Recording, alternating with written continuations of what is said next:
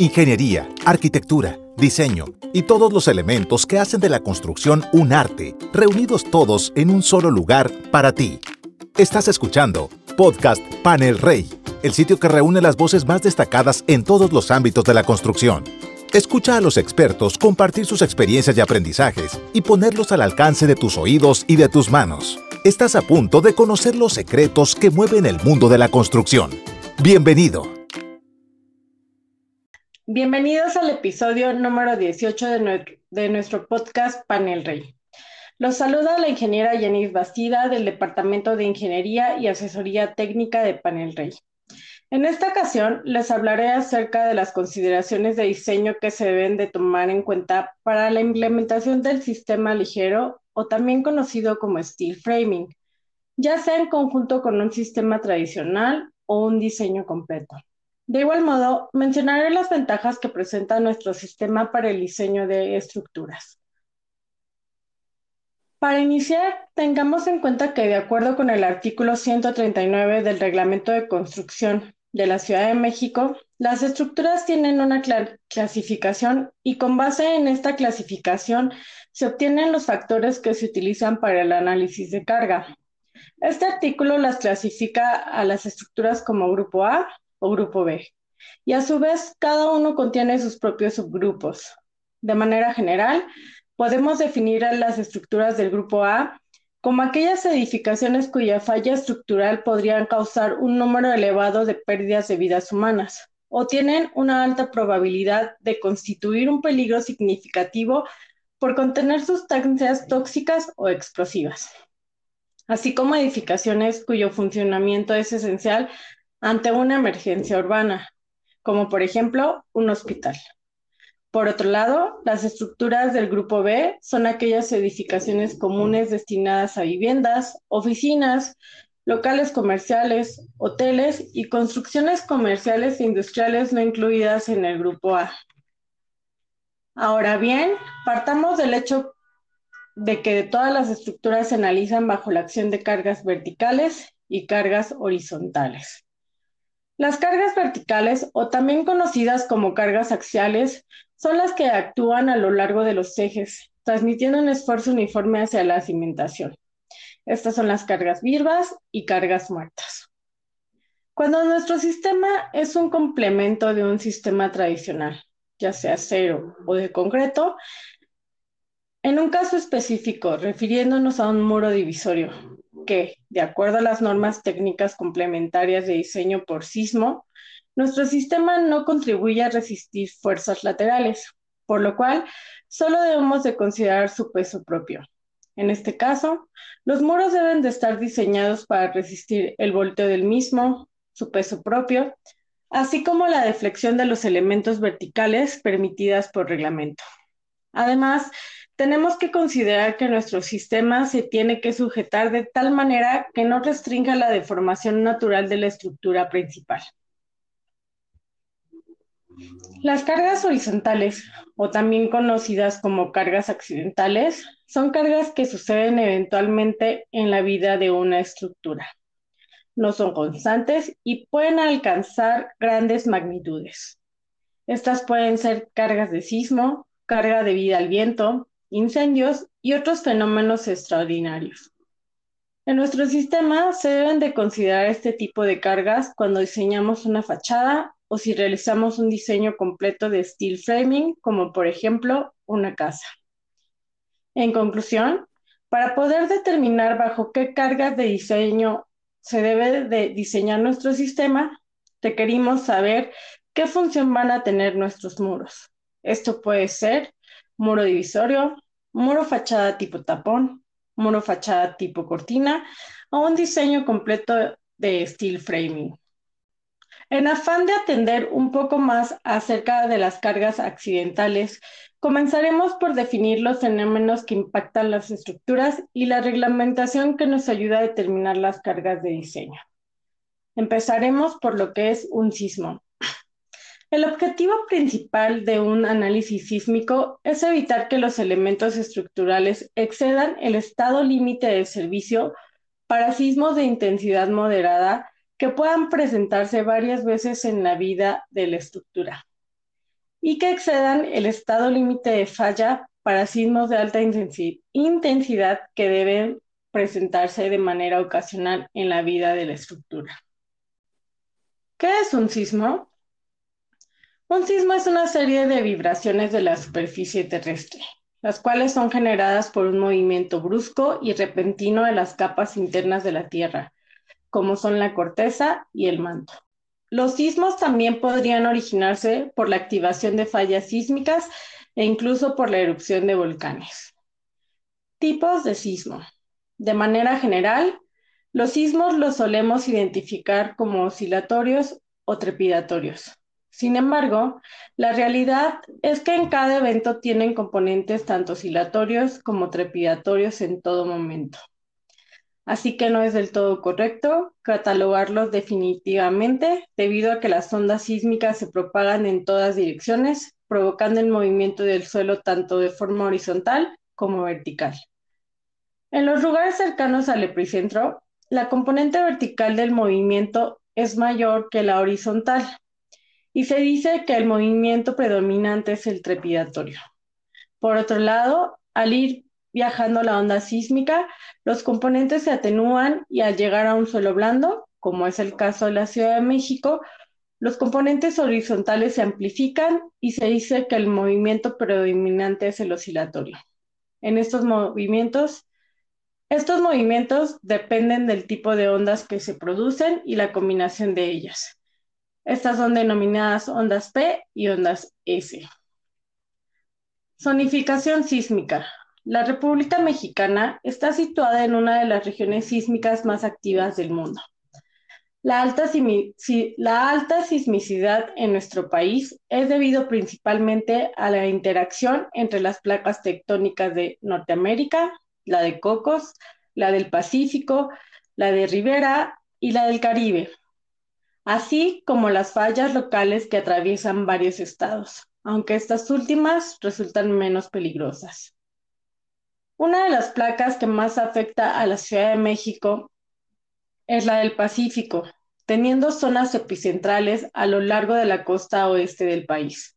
La Ciudad de México, aunque no se encuentra sobre la costa, se ha convertido en un receptor sísmico de todos los, sismos con epicentro en esta zona, debido a que se encuentra lo sumamente cerca para experimentar sus efectos. Y la causa de que estos sean más dañinos en esta zona que en otros lugares radica, entre otras cosas, en la naturaleza o composición de su terreno, pues la Ciudad de México fue fincada en lo que fuera un lago. Regiones sísmicas en México.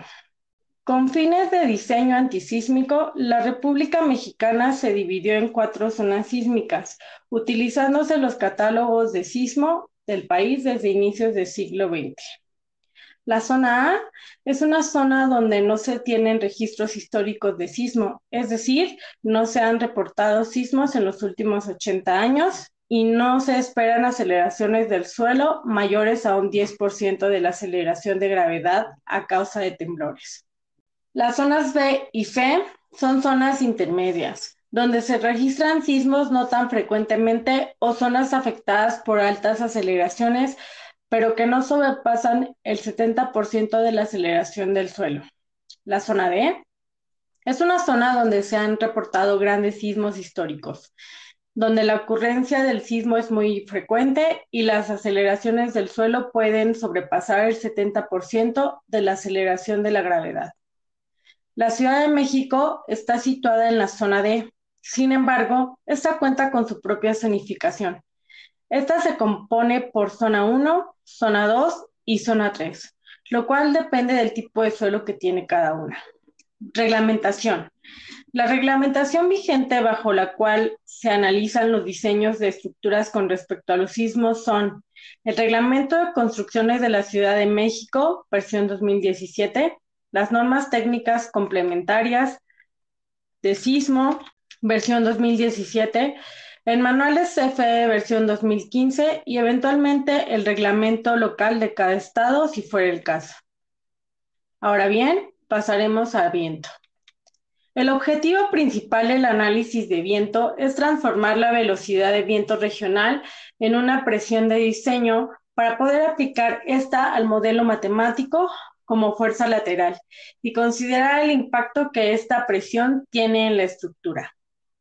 ¿Qué es el viento? El viento es la corriente de aire que se produce en la atmósfera por causas naturales. El viento, por lo tanto, es un fenómeno meteorológico originado por los movimientos de rotación y traslación de la Tierra, ya sea que se exprese como una suave brisa o como un poderoso huracán. El viento es el aire en movimiento que se distribuye de manera desigual sobre la superficie terrestre, lo cual produce zonas de alta y baja presión. Tipos de viento. Barlovento y sotavento son las corrientes que se toman en cuenta en la realización de diseño estructural y que impactan directamente al diseño de cualquier fachada, así como a la estructura misma. Barlovento y sotavento son términos que se utilizan en un contexto marítimo para designar los sectores por donde pasa el viento teniendo un punto de referencia. Teniendo esto como contexto, en las estructuras se maneja la misma terminología, considerando que el principio de sotavento se contrapone a la idea de barlovento, ya que esta es la zona por donde entra el viento con respecto al punto de referencia, por lo cual la fachada que recibe directamente el impacto del viento se denomina barlovento y la fachada posterior es denominada sotavento. Cabe mencionar que en sotavento se pueden generar vórtices de succión, que para el caso de un sistema ligero, si no se realiza un adecuado diseño, puede derivar en la succión de los sustratos instalados, considerando el sustrato como el tipo de panel seleccionado para la fachada. Otro de los factores a considerar en el análisis de viento es la rugosidad del terreno, ya que ésta retrasa la velocidad de viento cerca del terreno. Las capas más bajas de aire retrasan aquellas ubicadas por encima, resultando en diferentes velocidades de viento desde el nivel de terreno hasta que las fuerzas entre capas hacen la velocidad igual a cero. Por último, el cambio de velocidad de viento debido a la rugosidad del terreno se denomina el viento de cortante. Esto implica que entre más alta sea la estructura, mayor será la presión de viento que impacte la misma. Con base en el manual de diseño por viento de CFE 2015, para seleccionar la velocidad regional se requiere determinar a qué grupo pertenece la estructura, grupo A o grupo B. Y con base en ello se elige el periodo de retorno de velocidad regional de viento. Este periodo puede ser de 200 hasta 50 años respectivamente. En el caso particular de fachadas del sistema ligero, ya sea tipo tapón o tipo cortina, la fuerza del viento es el factor predominante a considerar para nuestros diseños, por lo que se debe convertir la velocidad de viento regional en una presión de diseño. Y este dato es lo que va a determinar el calibre, el ancho y la separación de nuestros postes, así como la mejor elección de sustrato, ya sea nuestro panel de núcleo de yeso con recubrimiento de fibra de vidrio Glass Ray o panel de cemento permabase, teniendo en cuenta que sus características mecánicas son diferentes. Reglamentación. La reglamentación vigente bajo la cual se analizan los diseños de estructuras con respecto al viento son el Reglamento de Construcciones de la Ciudad de México, versión 2017, Normas Técnicas Complementarias de Viento, versión 2017, el manual de versión 2015 y reglamento local de cada estado, en caso necesario. En cuanto al diseño de steel framing, este puede ser desde una ampliación en un segundo piso, una casa o hasta un edificio de cuatro niveles, por lo cual se deben de tomar en cuenta cada una de las cargas anteriormente mencionadas. Cargas vivas, cargas muertas y cargas accidentales. Ahora bien, Pasaremos a otra de las cosas que pueden impactar una estructura. Incendio. ¿Qué es un incendio? Un incendio es una ocurrencia de fuego no controlada que puede afectar o abrazar algo que no está destinado a quemarse y el cual puede afectar a estructuras o dañar a seres vivos. El riesgo de incendio es una constante en todo tipo de edificación y depende de una gran variedad de aspectos, entre los que destacan la estructura y sus materiales predominantes, la forma y la ventilación, el contenido del edificio y la carga combustible que representa. Ahora bien, siendo el acero un material de construcción considerado no combustible, presenta, sin embargo, algunas características que hacen necesaria su protección frente a la acción del fuego. En general, todas las legislaciones relativas a la protección de la estructura frente al fuego responde a los siguientes criterios. Proteger la vida de los ocupantes, lo que usualmente se traduce en normativas relacionadas a la evacuación y salvamento de ellos. Proteger las construcciones y permitir el eficaz combate del incendio. Proteger las edificaciones vecinas y el espacio público.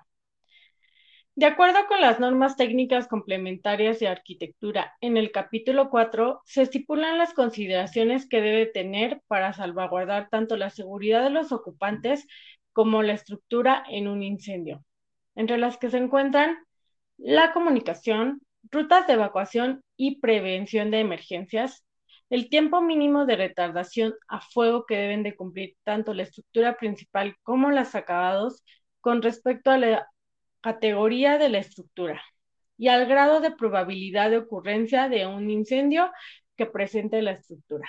Ahora bien, dado que en México no existe un reglamento especializado en cuanto al diseño, instalación y manufactura para el steel framing, Panel Rey se dio la tarea de investigar y recabar normatividad internacional para complementar los vacíos existentes en la normativa mexicana para asegurar el cumplimiento del funcionamiento del sistema, así como para permitir que Panel Rey pueda exportar sus materiales al resto del mundo, haciéndola así una empresa internacional. Como se ha mencionado en los podcasts anteriores, el sistema steel framing llegó a México a finales de la década de los años 60. Este sistema migra a México como un sistema americano, por lo cual nuestro sistema toma en consideración otras normativas como son el International Building Code, las normas ASTM o American Society of Testing Materials, el manual IC o American Iron and Steel Institute, así como las recomendaciones del GA o Gibson Association. En cuanto a las normas ASTM, Panel Rey toma en consideración los siguientes estándares aplicables dependiendo del tipo de producto. En el rubro de manufactura, toma en cuenta las normas ASTM C1396, C473, C79. En el rubro de instalación, toma en cuenta las normas C840, D3273, C1280. En el rubro de características superficiales contra fuego, toma en cuenta las normas E84, E119. En el rubro de resistencia al viento, toma en cuenta las normas E330. En el rubro de resistencia al movimiento, toma en cuenta la norma E72. En el rubro de variación lineal, toma en cuenta las normas D1037. En el rubro de resistencia a las bacterias, toma en cuenta las normas G22 y en el rubro de resistencia a hongos tome en cuenta la norma G21. En cuanto a la Gibson Association, Panel Rey toma en consideración los siguientes estándares aplicables. El rubro de instalación toma en cuenta el GA 214, 216 y 236. Ahora, tomando en cuenta todo lo antes mencionado, podemos entrar al tema de las ventajas que tiene nuestro sistema de manera general y con respecto a cada una de las cargas accidentales que mencionamos. Ventajas generales. Flexibilidad arquitectónica. Como mencionamos al principio, el sistema steel framing se puede combinar con cualquier tipo de sistema tradicional, ya sea acero, concreto y mampostería, permitiendo amoldarse cualquier estilo arquitectónico. Aislación térmica y acústica. Nuestro sistema se complementa con elementos extra, como son la colchoneta de fibra de vidrio o lana mineral, así como placas de poliestireno que permiten mejorar las condiciones térmicas y acústicas de cualquier estructura, generando condiciones más confortables en cualquier sistema tradicional. Obras limpias. Al ser nuestros materiales prefabricados y de ensamble directo, evitamos generar mayores desperdicios y obras secas. Ahorro de tiempo. Nuestro sistema es más rápido de instalar en comparación con el sistema de mampostería, logrando que se agilicen los tiempos de obra que representa ahorro económico y reducción de tiempo de entrega al cliente final. Favorece las instalaciones. Ocultar las instalaciones, ya sea sanitarias, eléctricas, hidráulicas, entre otras, es más sencillo con un sistema ligero debido a que los postes ya vienen preparados para el paso de estas y no se requiere demoler o romper nada como es el caso del sistema del concreto o mampostería. Asimismo, si se requiere reparar alguna falla de instalaciones, es mucho más sencillo reparar un muro o plafón de sistema ligero que un sistema tradicional como lo es una losa o un muro de mampostería. Ventajas con respecto al sismo. Flexibilidad del sistema. La principal ventaja del sistema steel framing en un evento sísmico es la flexibilidad del mismo, la cual permite el movimiento natural de la estructura principal sin aportar rigidez. De manera general, nuestros muros se mueven en conjunto con la estructura principal, y en caso de que chocaran con los elementos de la estructura principal, como son traves o columnas, el único daño se va a presentar en las juntas perimetrales y en las esquinas de los paneles, permitiendo que la reparación requerida sea sencilla comparada con los muros de mampostería, que en su mayoría, ante un fuerte sismo, fallan a cortante, y repararlos es muy costoso teniendo que invertir mucho tiempo, ya que en la mayoría de los casos requiere su demolición y sustitución. Ventajas con respecto al viento. Resistencia de los materiales. En el caso específico de nuestras fachadas, se realizan diseños más ligeros y con igual resistencia que el sistema tradicional, ayudando a que la estructura principal cargue menor peso. Asimismo, si alguna de nuestras fachadas se llega a dañar por una presión de viento muy fuerte, como en el caso de un huracán, reconstruirla o repararla constituye un esfuerzo menor que reparar un muro de mampostería. Ventajas con respecto de los incendios. Ensambles certificados. Respecto a los conatos de incendio, nuestro sistema ofrece diferentes tipos de ensambles certificados para garantizar la retardancia a fuego desde una hasta tres horas, asegurando que se puedan evacuar las estructuras de una manera segura en tiempos adecuados. Clase A de nuestros materiales. Con respecto a la norma ASTM E84, todos nuestros materiales están clasificados como materiales tipo A lo que indica que ninguno de ellos propaga ni la llama ni el humo tóxico. Ventajas adicionales. Esbeltez en estructura principal. Pensando en un diseño combinado de sistema tradicional a base de marcos, ya sea de acero o de concreto, en conjunto con nuestro sistema hay un ahorro significativo tanto de área como de material en los sistemas portantes, llámense vigas o columnas ya que el uso de nuestro sistema reduce el peso actuante en ellas en comparación con el sistema de muros tradicional de mampostería. Considerando que uno de nuestros ensambles más pesados es el de fachada, que pesa alrededor de 45 kilogramos metro cuadrado, en comparación con un muro de mampostería que pesa 220 kilogramos metro cuadrado, lo cual nos permite estructuras principales menos robustas generando un ahorro económico en estructura, cimentación y tiempos de ejecución de acabados. En conclusión, podemos observar que el steel framing aporta muchas ventajas, ya sea solo o trabajando en conjunto con cualquier tipo de sistema tradicional. En lo personal, considero que el sistema ligero es un sistema inteligente, ya que se adapta y soluciona detalles en cualquier tipo de construcción, pues permite realizar ensambles acústicos, mejorar las condiciones térmicas y ofrecer un mejor confort a la estructura.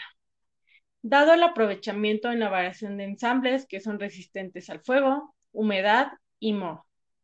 Además, se tienen soluciones tanto para exterior como interior, sin dejar de lado que el sistema se alimenta de diferentes complementos y accesorios que permiten implementar cualquier requerimiento constructivo que se tenga que resolver. Se despide de ustedes la ingeniera Jenis Bastida, esperando que esta transmisión les haya sido de utilidad. Esto fue Podcast Panel Rey, el sitio que reúne las voces más destacadas en todos los ámbitos de la construcción. Agradecemos tu atención. Hoy te llevas una nueva idea. Estás listo para poner manos a la obra. Te esperamos en nuestro siguiente episodio. Tenemos aún mucho que compartir contigo. Movamos juntos al mundo.